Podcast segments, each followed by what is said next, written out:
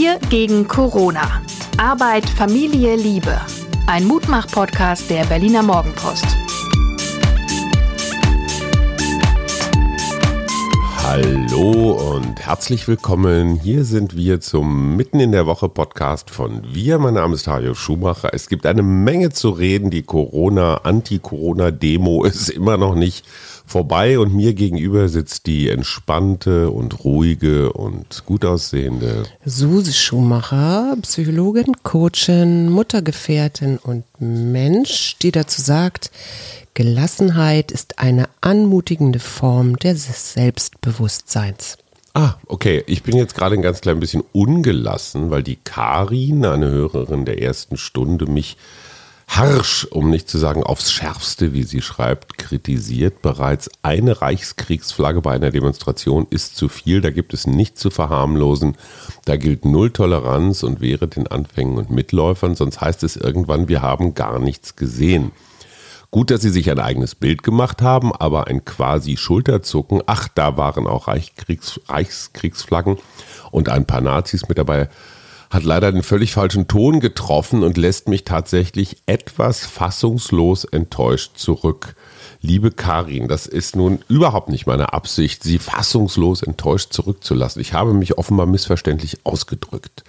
Ähm, was ich sagen wollte, war überhaupt nicht, dass irgendetwas zu verharmlosen sei, sondern dass erstens mal nicht nur Nazis da unterwegs waren und zweitens, und ich glaube, daher rührt das Missverständnis, es gibt zwei Punkte, die mir wichtig sind. Erstens, ich bin ich will nicht sagen dankbar, das ist das falsche Wort, aber wenn ich jemanden klar als Nazi erkenne, weil er ein Tattoo, ein T-Shirt, eine Flagge, Sprüche, was auch immer hat, dann finde ich das nicht gut, aber dann bin ich zumindest mal klar dann weiß ich, dass ich von dieser anderen Person nicht viel zu erwarten habe, schon gar nicht irgendeine Ehrfurcht gegenüber unserem parlamentarischen System. Das ist das Erste. Dagegen sind mir Kryptonazis, also welche, die immer so untenrum anheizen, Mhm. weil sie gerne zündeln oder weil sie einfach ein bisschen schlauer sind, als ihre Symbole einfach so tump durch die Gegend zu tragen. Die sind mir wirklich ungeheuer. Und in dem Zusammenhang möchte ich gerne einen Vorfall der letzten Tage bringen. Jens Spahn, unser Gesundheitsminister, hat gesagt, mit dem heutigen Wissen,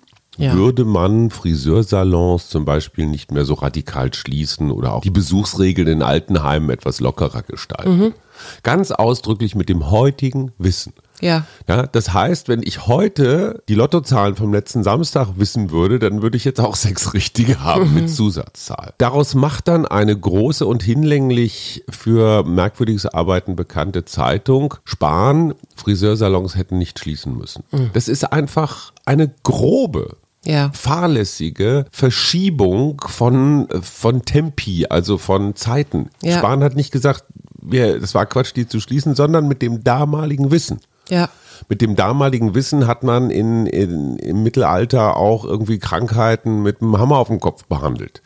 Das Aber ist einfach so. Und das ist bösartig, wenn eine Zeitung so etwas macht, einfach nur um Twitter und Facebook und sonst wie Alarm zu kriegen. Das ist bösartig. Ja. Das ist für mich Kryptonazitum. Würdest du die jetzt nennen oder denkst du, das ist dann Werbung? Weil ich finde, also wenn du jetzt die Demonstranten siehst auf der Demo, die dann gegen Medien schießen, ne? wie nennen die das mhm. immer? Ähm, Systempresse. Systempresse und so, ja genau. Macht es da nicht Sinn, da auch nochmal zu differenzieren?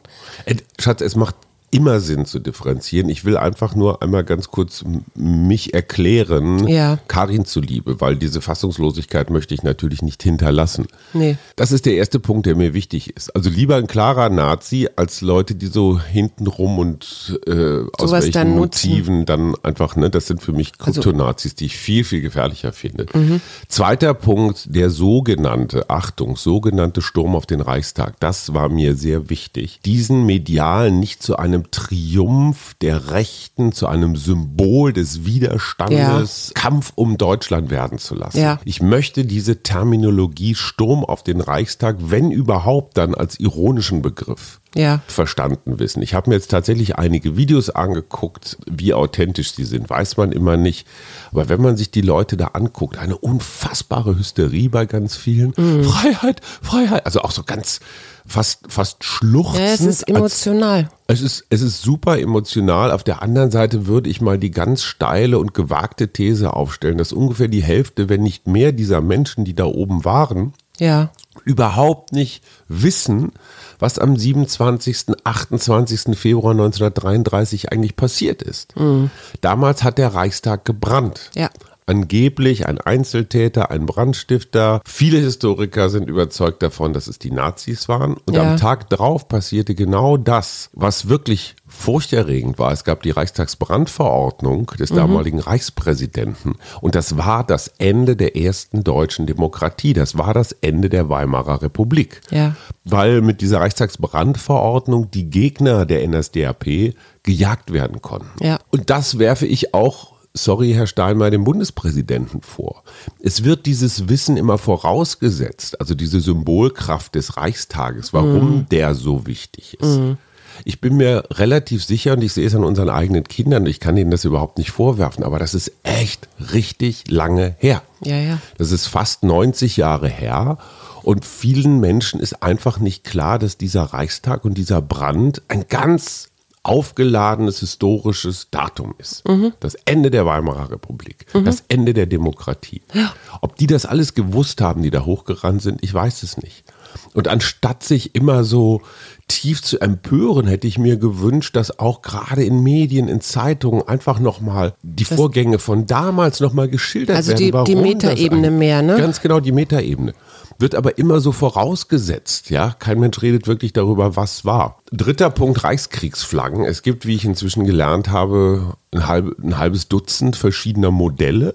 Also je nachdem, ob da was in der Mitte Mhm. Dann ist. Art- Reichsadler drauf Genau. ist oder so, ne? Mhm. was auch klar ist, egal wie wir das finden, aber diese Flaggen sind nicht verboten. Ja. Ja, sie sind komisch, sie haben ganz, ganz viele verschiedene Symboliken. Ja, für mich riechen sie immer nach so einem muffigen Deutschland. Ich, Absolut. Aber es war ja erstmal, wie der Name schon sagt, die Reichskriegsflagge. Mhm. Schon, mal eine, schon mal eine ganz beschissene Botschaft. Da würde Krieg geführt. ja. Die Nazis haben sie behalten. Ja, das heißt also, sie ist zumindest mal neu Adoptiert und worden. braun konnotiert worden. Aber es ist nicht verboten, sie zu zeigen. Insofern tun die Leute da was Anrüchiges, aber sie tun nichts Verbotenes. Natürlich ist klar, dass es ein Symbol für Reichsbürger ist. Natürlich ist es klar, dass es ein Symbol für alle die äh, sind, die diesen ominösen Friedensvertrag fordern. Ne? Das Ja. ist ja dieses Reichsbürger-Narrativ, wir leben immer noch in einer Besatzungszeit und Ja. es gibt keinen Friedensvertrag und Deutschland ist eigentlich immer noch eine Kolonie der finsteren Großmächte. Finde ich auch fürchterlich.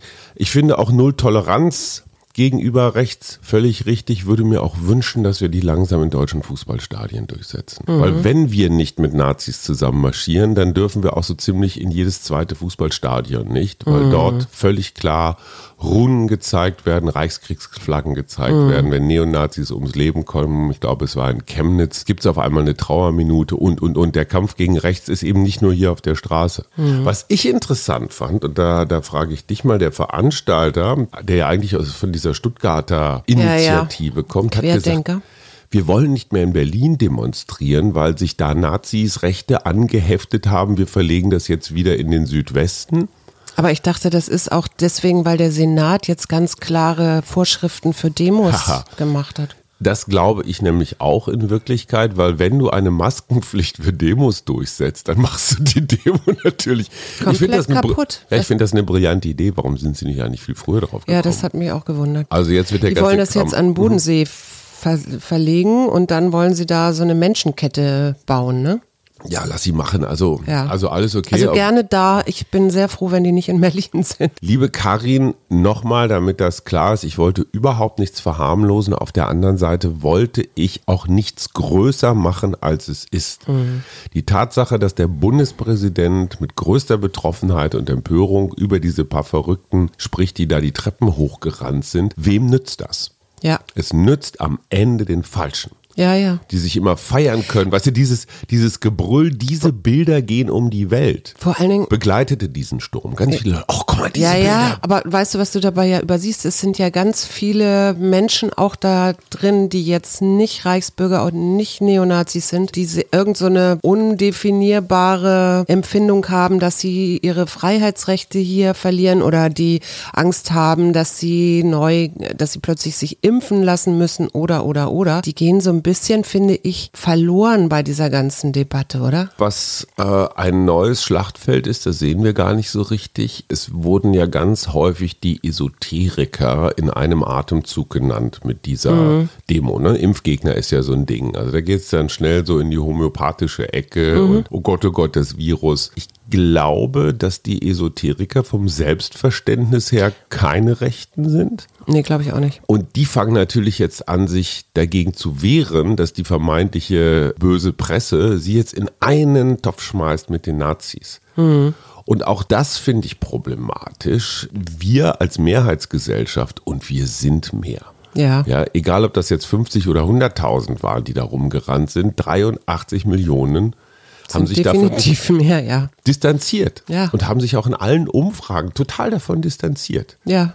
So, und insofern ist die Frage, muss man die wirklich so groß machen? Mhm. Oder sagt man ja, okay, das sind halt so ein paar Verrückte. Und je mehr wir alle zusammen Nazis nennen, desto mehr treiben Sie wir, in den, an den Rand, ne? Und auch in den Widerstand. treiben wir auch die, die vielleicht gar nicht so richtig, also die vielleicht erzkonservativ sind oder nationalistisch sind oder so, aber treiben wir dann so in die Fänge der, der Attilas, die dann was von Merkel-Diktatur und so Quatsch erzählen. Und deswegen bitte ich einfach nur um Behutsamkeit, um Entspannung. Dieses Abendland geht gerade nicht unter. Nee, überhaupt nicht. Ich Schatz, hab- jetzt habe ich so viel ich hab, gesammelt. ja, ja, ich habe jetzt noch ein Zitat für dich. Oh. Der Klügere gibt nach. Eine traurige Wahrheit. Sie Mhm. begründet die Weltherrschaft der Dummheit. Wer hat das gesagt? Ja, ja, ja, ja. Das, das Wer? kläre ich am Ende auf. Loriot. Ich habe, nee, nee, nee, ist älter als Ari- Loriot. Ich habe eine Widmung noch heute. Und zwar möchte ich diesen Podcast einem Inder widmen. Angat Dayani, das ist ein junger Mann, der in Mumbai lebt und Asthma hat und gesagt hat, so kann das nicht weitergehen. Die Luftqualität dort ist so schlecht. Er hat eine Firma gegründet, die heißt Pran. Das ist Sanskrit und meint Strom des Lebens. Mhm. Prana kenne ich. Ja, das ist auch genau, da geht's um Atem. Und das ist, die machen, entwickeln kostengünstige, kohlenstoffarme Luftreinigungssysteme, die mit Hilfe künstlicher Intelligenz Partikel aus der Luft filtern, eben auch unter anderem mikroskopisch kleinen Kohlenstoff. Und diese Filtersysteme werden inzwischen auch schon in Mumbai und in der Hauptstadt von, in Delhi Genau, ich war jetzt gerade am Überlegen, in Delhi benutzt. Und da, das finde ich großartig. Okay, ich verstehe. Und kann, funktionieren die auch gegen Covid-19? Wäre irgendwie gut, ne? Keine Ahnung, das stand nicht in dem Artikel drin, in dem ich das gelesen habe. Schatzilein, du musst jetzt, nachdem wir nochmal eigentlich viel zu viel über diese Demo geredet haben, jetzt nochmal irgendwie hier ein bisschen mit guter Laune kommen. Wir sind Mutmach-Podcast. Was machen wir für den Rest der Woche? Was ist dein Motto? Worüber reden wir am Also nächsten mein Wochenende? Motto wäre, mein Vorschlag wäre für das Wochenendthema Selbstführung. Selbstführung, Mhm. äh, Autonomie. Hat damit zu tun, ja. Und warum findest du, dass das wichtig ist? Weil ich glaube, dass es gut ist, sich mal über Selbstführung, also auch bei sich selber, nachzudenken in Hinblick auf Autonomie, Selbstständigkeit, aber eben auch An- Verantwortung, Selbstverantwortung. Kann das sein, dass diese, jetzt sind wir doch wieder bei der Demo, diese Demo auch so ein Musterbeispiel ist für Nicht-Selbstführung? Ja, das wäre eben genau, das wäre eben genau die Frage, die ich habe. Also das, Mhm. äh, ich würde sagen, ja. Weil viele Menschen dieses Opfernarrativ haben, so ich werde Genau, gesteuert, genau. mit, wir werden, mit mir werden Dinge gemacht. Genau. Ich habe darauf eigentlich keinen Einfluss. Nee, eben. Und das Einzige, was ich noch machen kann, ist demonstrieren im, Und selbst das darf ich nicht, weil mir meine Rechte genommen werden. genau. Finde ich super. Selbstführung äh, ist genommen. Was hast du für den Rest der Woche noch auf dem Zettel? Äh, unseren Hochzeitstag. Oh, du wirst privat, das wollten wir doch Ach so, nicht. wir wollten das ja nicht. Okay. Also, Es ähm, ist übrigens der, wo wir schon drüber reden, der äh, 27. oder ist der 28. wovon redest du jetzt? wenn man 93 geheiratet hat. Ach so, du redest Ist das dann von- der 27. oder der 28. Ich glaube, Hochzeitstag? der 27. Also auf jeden Fall ganz schön viel. Also wir, wir haben ja 2020, dann muss es ja der 27. sein. wir Ne? schenken uns aber nichts. Nein, wir schenken uns nichts. Wir haben uns nie was Weil geschenkt. wir gucken uns tief in die Augen. Ja, das Und- tun wir sowieso häufiger. Genau. Was hat mich noch beschäftigt? Diese Raser auf dem Kudamm haben mich noch beschäftigt, weil es halt immer zu Unfällen und weil Menschen, die nichts damit zu tun haben, darunter leiden müssen bis zum Toten, das hatten wir auch schon. Jetzt ist es eine Mutter mit ihrer Tochter. Und ich frage mich immer, wie geht man damit um? Also macht es Sinn, Führerschein dauerhaft zu entziehen oder das Auto zu entziehen, was man ja teilweise schon macht? Oder sollte man den Kudamm einfach sperren für Privatautos? Also ich habe da verschiedene Vorschläge. Ich habe das ja auch schon mal kommentiert. Ist das eigentlich Mord, wenn jemand absichtlich viel zu schnell irgendwo lang fährt und dann jemand zu Tode kommt? Streng juristisch gesehen ist das, Totschlag ist das, glaube ich. ist das nicht ganz klar. Also es kommt ein bisschen auf die, auf die Umstände an. Mhm. Erstens finde ich, man kann jede Ampel auf dem Kudamm mit Kameras ausrüsten, damit wirklich jeder Zentimeter dieser Straße tatsächlich Videoüberwachung Ja, aber wenn die, ja, aber was nützt es, wenn die ein Auto gemietet haben und dann abhauen oder beziehungsweise geklaut haben und dann abhauen? Also man weiß ja im Moment noch nicht, Punkt. wer der Fahrer war zum Beispiel. Zweiter Punkt, lassen sich auf der Straße, ich sag mal, bestimmte Oberflächen aufbringen, die ab einem bestimmten Tempo das Fahren unmöglich machen. Mhm. Also ich kenne das aus Frankreich, wenn du zu schnell von der Landstraße in die Stadt, in diese, in diese Kreisverkehre Ja. reinkommst, dann gibt es so einen, so einen Ruckelasphalt. Ja. Und wenn du über, ich sag jetzt mal 70 fährst oder so, dann schüttelt es dich derartig durch. Das ist du, ja eine gute Idee. Ja, aber es ist so einfach. Ja. Ich hatte dann auch schon mal ein bisschen radikaler gedacht, äh, so bei militärischen Anlagen in Israel sieht Da man geht das dann so häufig. die Klinge hoch, oder? ja, da gehen so Krallen hoch. Krallen ne? Das hoch, heißt, wenn du über jetzt mal, sag ich mal, 70 fährst, dann zerfetzt es dir einfach deine niedrigen Querschnittsreifen.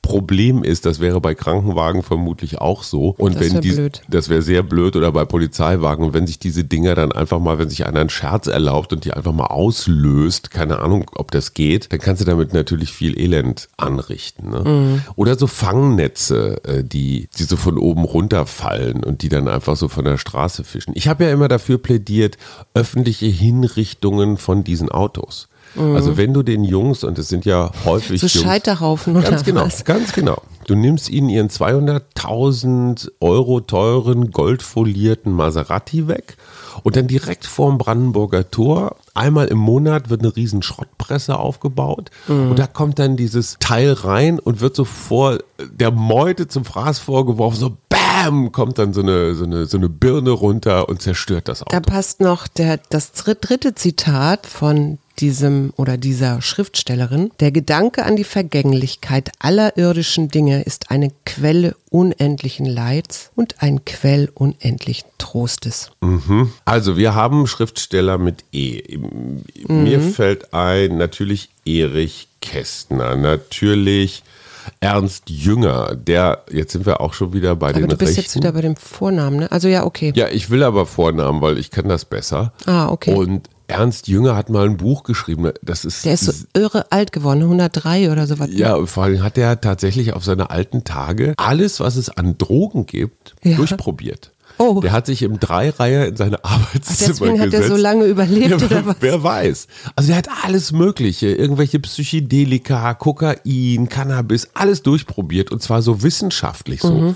Was passiert jetzt mit mir und hat darüber ein Buch geschrieben. Mhm. Und was hat er für eine Erkenntnis gehabt? Also ich fand es erstmal irre, dass einer, den man ja eher so als Law and Order Typen, Ja. äh, also der auch von den Rechten immer immer bemüht wird, da denkt man immer, ja so bestenfalls säuft der eigentlich, so Alkohol ist seine Droge. Ich fand das einfach so dieses wissenschaftliche Interesse an bewusstseinsverändernden Zuständen fand ich total spannend. Erich Kästner, ja, der hat hier bei uns in der Ecke gewohnt in Schöneberg. Ezra Pound ist mir noch eingefallen. Elke Heidenreich, äh, Eva Menasse, ja und dann noch Eva Hermann, aber ich glaube nicht, dass das diese Schriftstellerin ist. Irgendwas habe ich neulich gelesen, was die jetzt macht oder In nicht. Kanada. In Kanada, ne? Haben ja. die so ein, haben die so eine Art, wie soll ich sagen, Exil-Dings aufgebaut, da kann man sich einkaufen, so eine Art Resort oder und die, die Kanadier, die da auch leben, sagen, ach du Scheiße, was wollen die Idioten denn hier?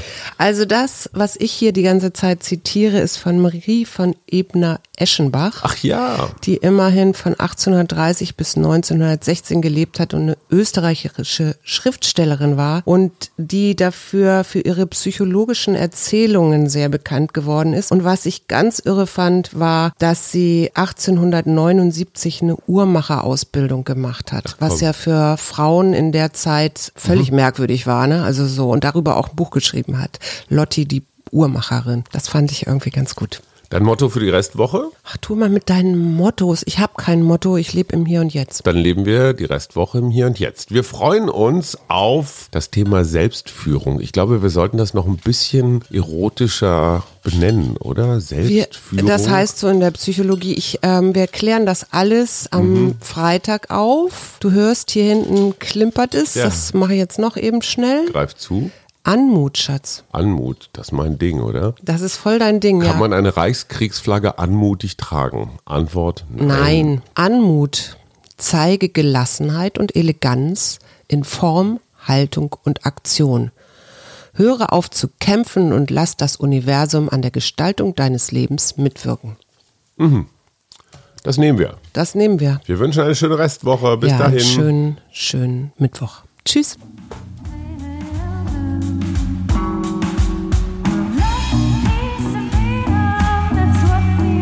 Wir. Arbeit, Leben, Liebe. Der Mutmach-Podcast der Berliner Morgenpost.